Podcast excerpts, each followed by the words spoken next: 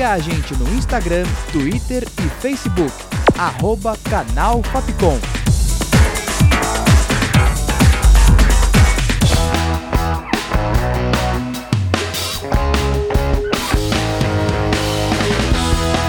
Rádio Fapcom. O som da comunicação.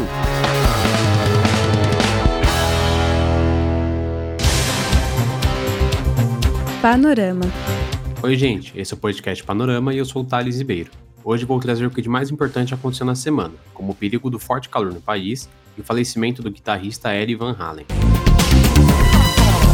Na terça-feira, dia 6, o Instituto Nacional de Meteorologia emitiu alerta para o perigo de morte por hipotermia em parte do centro-oeste e do sudeste do país. Segundo o meteorologista Olívio Bahia, o aviso é emitido quando as temperaturas registradas superam em 5 graus a temperatura média em determinadas áreas. O aviso foi emitido após cidades como Campo Grande e Cuiabá atingirem 43 graus nos termômetros. As cidades de São Paulo e Rio de Janeiro registraram temperaturas entre 36 e 37 graus durante a semana. Essa é considerada uma situação de emergência e os moradores dessas regiões devem tomar bastante água e evitar atividades físicas ao ar livre nos horários do pico do sol. O alerta vale até sexta-feira, dia 9, dependendo da localidade. O ministro Celso de Mello votou nesta quinta-feira, dia 8, em julgamento no STF, a favor de que Jair Bolsonaro preste depoimento presencial no inquérito sobre a suposta interferência do presidente na Polícia Federal. Celso de Mello já havia se posicionado contra o depoimento por escrito, mas a Advocacia Geral da União recorreu. O caso chegou a ir para a plenária virtual, mas foi retirado e enviado ao plenário físico pelo próprio ministro Celso de Mello. Essa foi a última sessão plenária de Celso de Mello, que se aposenta na terça-feira, dia 13. Após o voto, o presidente do STF, Luiz Fux, encerrou a sessão em sinal de homenagem ao ministro. A próxima sessão está prevista para quarta-feira, dia 14, onde os demais ministros devem apresentar o restante dos votos para dar continuidade ao processo de Jair Bolsonaro. Na segunda-feira, dia 5, o Banco Central informou que o Pix, novo serviço de pagamento e transferências, atingiu 3 milhões de cadastros de chaves de identificação para o uso.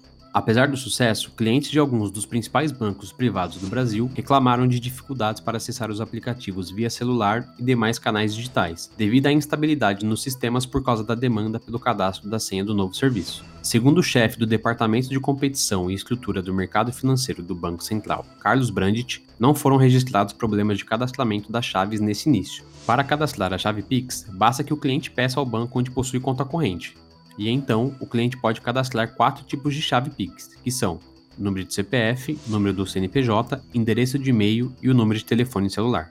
Para realizar transferências e pagamentos através do Pix, é necessário acessar o aplicativo, site ou caixa eletrônico do banco, assim como é feito atualmente com o DOC e com o TED. Na quarta-feira, dia 7, os candidatos à vice-presidência dos Estados Unidos, Kamala Harris e Mike Pence, debateram pela primeira e única vez antes da eleição. O principal tema do debate foi a pandemia do coronavírus, que rendeu duras críticas a Trump e ao atual vice-presidente por parte de Kamala Harris.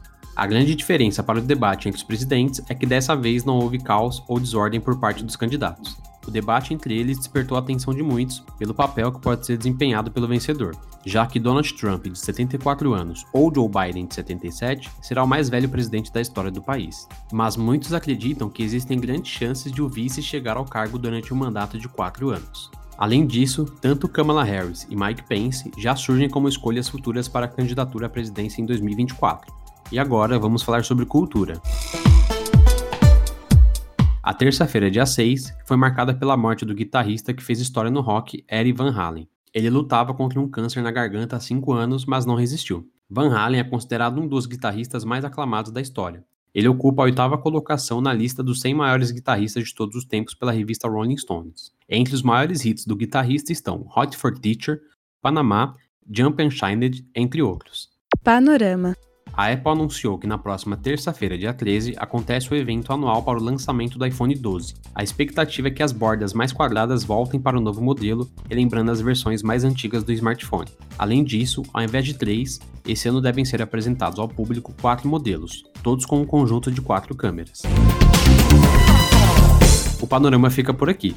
Com produção, redação e locução de Thales Ribeiro, sonoplastia de Danilo Nunes e direção artística de Fernando Mariano, essa foi mais uma produção da Rádio Fapcom 2020. O Panorama volta na próxima edição. É isso, gente. Até mais.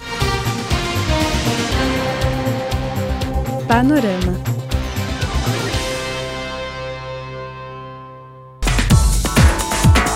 Siga a gente no Instagram, Twitter e Facebook. Arroba Canal Fapcom.